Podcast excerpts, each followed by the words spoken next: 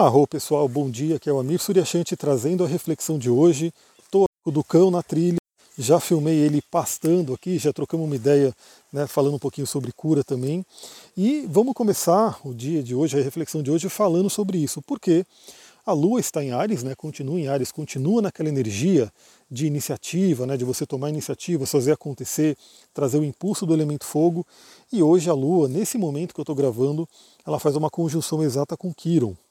Lua em 11 graus de Ares, Quiron em 11 graus de Ares. Isso, na verdade, esse mapa traz muitas reflexões. Eu vou ver como é que eu consigo sintetizar todas as que eu quero falar aqui em 15 minutos.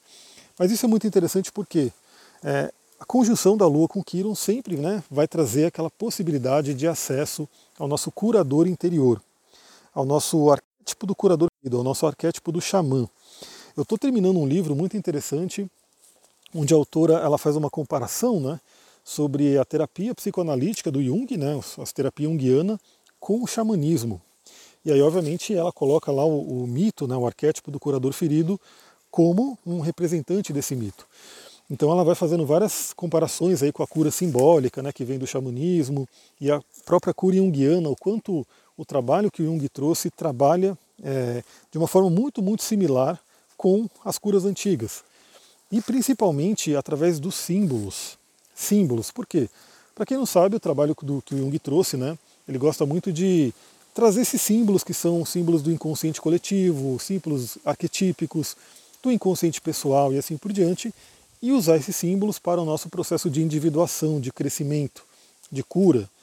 Então, no xamanismo a gente sabe que isso acontece, né? O xamã ele toma plantas de poder, entra em estado alterado de consciência, faz viagens espirituais, e a partir de tudo que ele vê nesse plano espiritual, nessa forma de transe, ele traz uma, um significado para poder trazer essa cura simbólica para a pessoa.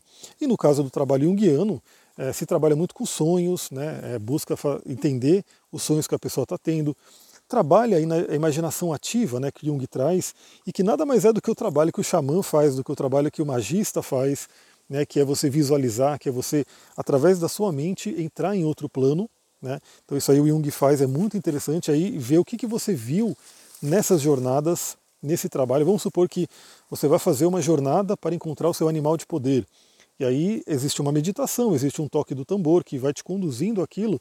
E aquele animal que você encontra, primeiro, uma das coisas, ele pode ser o seu animal de poder de vida, né? Ou seja, ele vai te trazer mais autoconhecimento, daí a ajuda da individuação que a gente fala no processo junguiano, mas também ele pode ajudar por uma cura, né, por um momento que você esteja passando. Então é muito, muito interessante isso. E o mapa astral, ele é um grande símbolo. Ontem eu atendi uma cliente, que eu já atendi ela algumas vezes, e ela falou que do nada ela sentiu muito de querer fazer a sessão, a gente marcou a sessão, fizemos ontem. Ela gostou muito, eu fico muito feliz né, de poder participar aí do processo de cada um, do autoconhecimento. E ela falou que, nossa, eu acho que eu deveria fazer mais vezes né, o mapa. Então, assim, ela não fez uma única vez, ela já fez alguns atendimentos, mas ela até comentou, deveria fazer mais vezes. E é o que eu falo, né, porque lembra, o mapa astral não é algo para você fazer uma única vez na vida. Até porque, pelo menos pelo meu trabalho, ele não é um trabalho puramente astrológico no sentido de vou descrever o seu mapa e pronto. Né? Não. Eu vou usar o seu mapa como plano de fundo para trazer esses símbolos para a sua vida. Né? E a partir desses símbolos a gente vai conversando. E a partir dessa conversa eu vou trazendo outras terapêuticas, eu vou trazendo outras indicações para você aplicar nessa vida. Então essa junção da Lua com Quiron, é, inclusive fazendo aspecto fluente com cauda e cabeça do dragão. Ou seja, trazendo aquela energia de correção de alma e de limpeza de karmas passados. Muito interessante isso. Então, quando a gente faz o mapa astral, a gente vê uma série de símbolos. E esses símbolos, imagina que você está fazendo uma terapia unguiana e aí você tem um sonho. Então você tem que sonhar. E a primeira coisa que a pessoa vai falar, ah, eu não sonho, eu não lembro dos meus sonhos, eu não, não consigo ter essa conexão, meus sonhos são muito doidos, enfim. Muitas pessoas têm um certo bloqueio né, com entender os sonhos. Aí a gente fala para fazer uma imaginação criativa, né, uma imaginação ativa. A pessoa fala, não consigo, né, eu não consigo visualizar, e muitas vezes ela fala, ah, mas isso aí vem do meu ego, vem do, da minha mente consciente. Então são, são coisas que são riquíssimas, sonhos, a imaginação ativa, mas que muitas pessoas ainda têm dificuldade. Eu, eu sempre recomendo que é um desenvolvimento, você deveria desenvolver, porque é, a gente faz uma somatória, né? Não, acho que não existe um único caminho de autoconhecimento, de cura. É uma somatória de vários caminhos, de várias coisas que você pode ir fazendo. Então, o, lado bom da astrologia nesse sentido é que a pessoa não tem que imaginar nada, a pessoa não tem que lembrar de sonhos, a pessoa só tem que ter a data, local e hora de nascimento dela. A partir da data, horário e local de nascimento dela, tem-se uma série de símbolos que a gente pode interpretar. Então, símbolos, como eu falo, né, sempre o mapa astral de nascimento vai ser um plano de fundo, então ele sempre vai ser a base de tudo que a gente vai falar, mas para o momento da pessoa, a gente sempre foca muito nos trânsitos, progressões e revoluções. Então, fazer um mapa astral é você poder conversar com esses símbolos, e a conversa com esses símbolos pode trazer muita cura. Então, a primeira dica aí que eu dou, né? Busque o seu autoconhecimento, busque o seu curador interior, o seu xamã interior, que é esse simbolismo de Quiron. A Lua passa agora por essa conjunção. E a Lua fez aí, né? Deixa eu até ver aqui, Marte está 9 graus, na madrugada a Lua fez uma quadratura com Marte.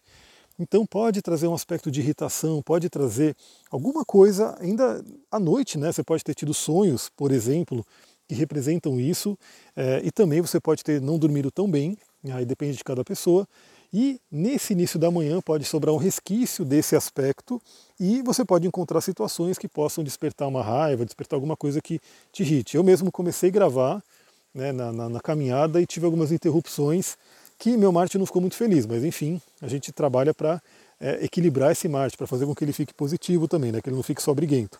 Então esse é um ponto importante. A Lua também vai fazer aspecto mais para a noite, né, mais para mais tarde com o Saturno. Né, não, é não, noite, não é tão à noite não, na verdade é à tarde.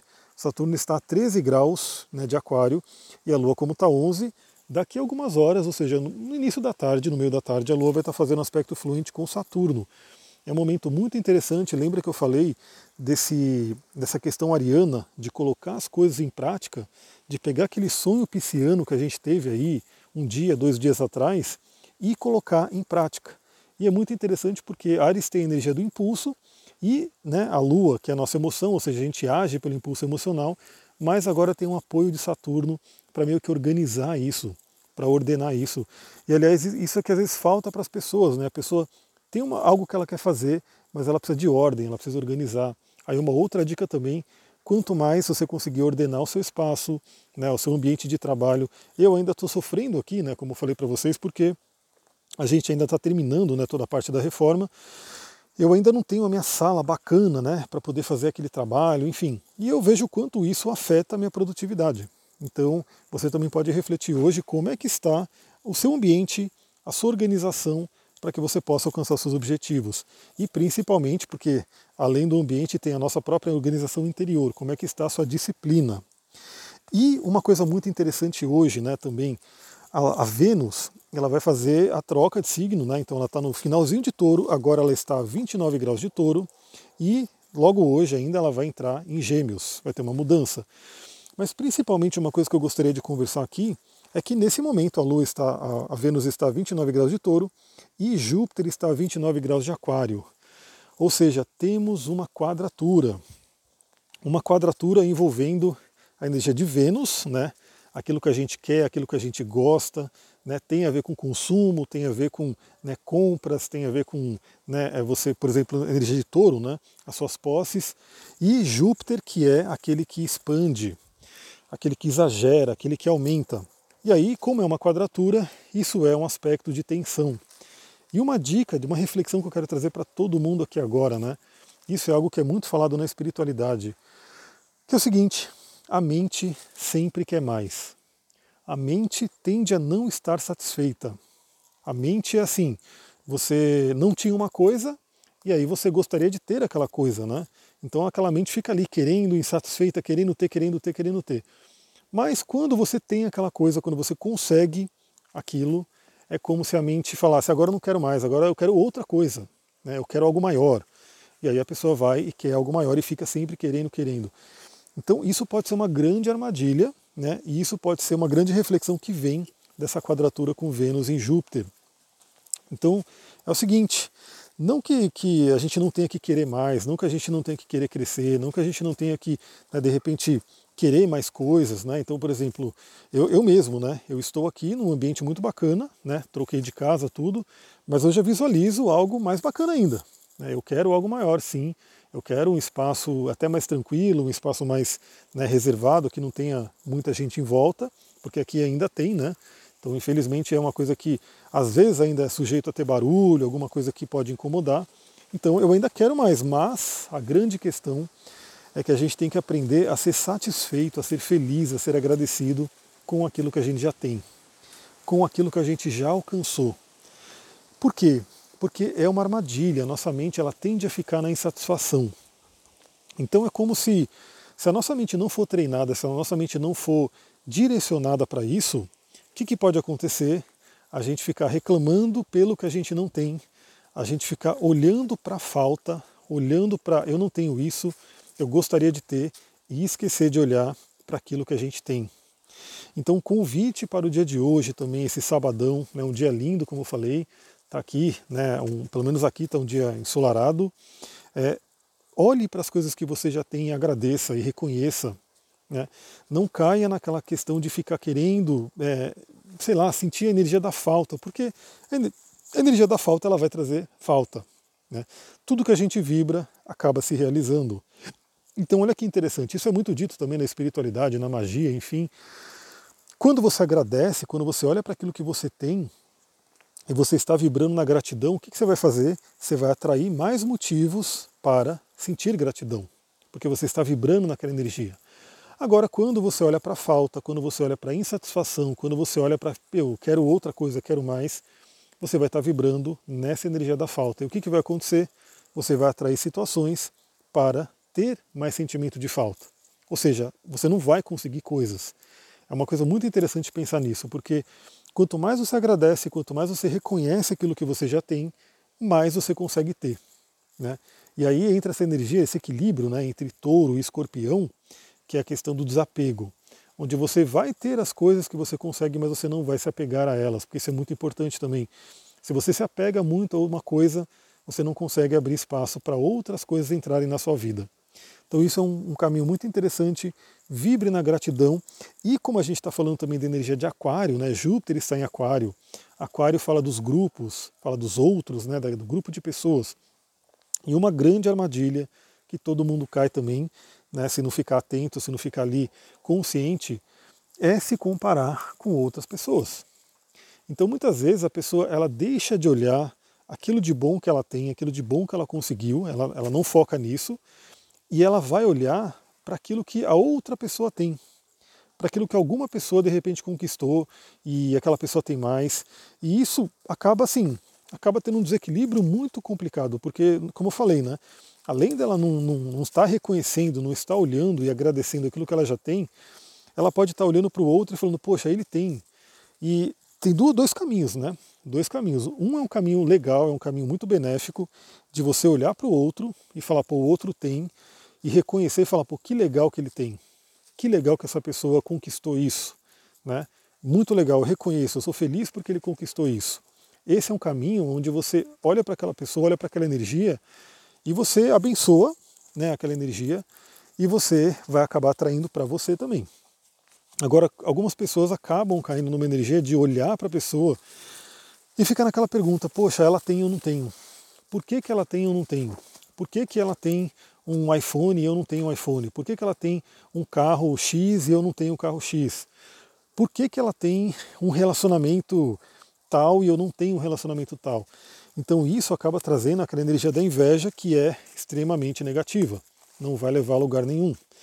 Então fique muito atenta, atenta no dia de hoje. É uma boa oportunidade para regular esse tipo de energia que a gente conversou, você abençoar aquilo que você tem, você agradecer aquilo que você tem, você olhar para outras pessoas, você olhar para a abundância de outras pessoas e reconhecer e abençoar a abundância de outras pessoas para que tudo isso chegue para você. Né? E nunca entrar numa energia, procurar não entrar na energia da falta, né? olhar aquilo que você não tem e ficar ali de repente numa energia de tristeza, de reclamação, e muito menos olhar para o que o outro tem e de repente ficar olhando e falar por que ele tem eu não tenho. Né? Porque se a pessoa tem, de alguma forma o universo trouxe para ela. E a grande pergunta, a pergunta que é muito saudável para que você possa fazer, né, é como que ela chegou lá? Como que ela conseguiu aquilo que ela conseguiu? Isso a gente chama na PNL de metamodelagem. Ou seja, você começa a observar como que a pessoa fez para ela chegar naquele lugar e você pode ver se aquilo vale para sua vida, se você quer fazer aquilo. Então, se a pessoa chegou ali honestamente, tendo os valores que você tem, né, você pode falar, poxa, ela fez isso, né, ela faz esse tipo de, de atitude para poder conquistar o que ela conquistou. Lembrando que você não vai ser igual a ela, você não vai ter que seguir o mesmo caminho, mas a gente sempre pode aprender um com o outro, né, a gente sempre pode aprender com outras pessoas. E aí, tudo que você puder tirar de aprendizado vai ajudar você a crescer. Galera, é isso, já passamos dos 15 minutos. Olha, esse mapa aqui daria para a gente conversar pelo menos por uma hora tranquilo, mas a gente tem aqui essa meta de manter esse áudio de 15 minutos. Mas lembre-se disso, né? O mapa ele é um grande, uma floresta de símbolos, aonde a gente pode realmente sempre olhar para a vida e refletir e trazer muitos e muitos aprendizados.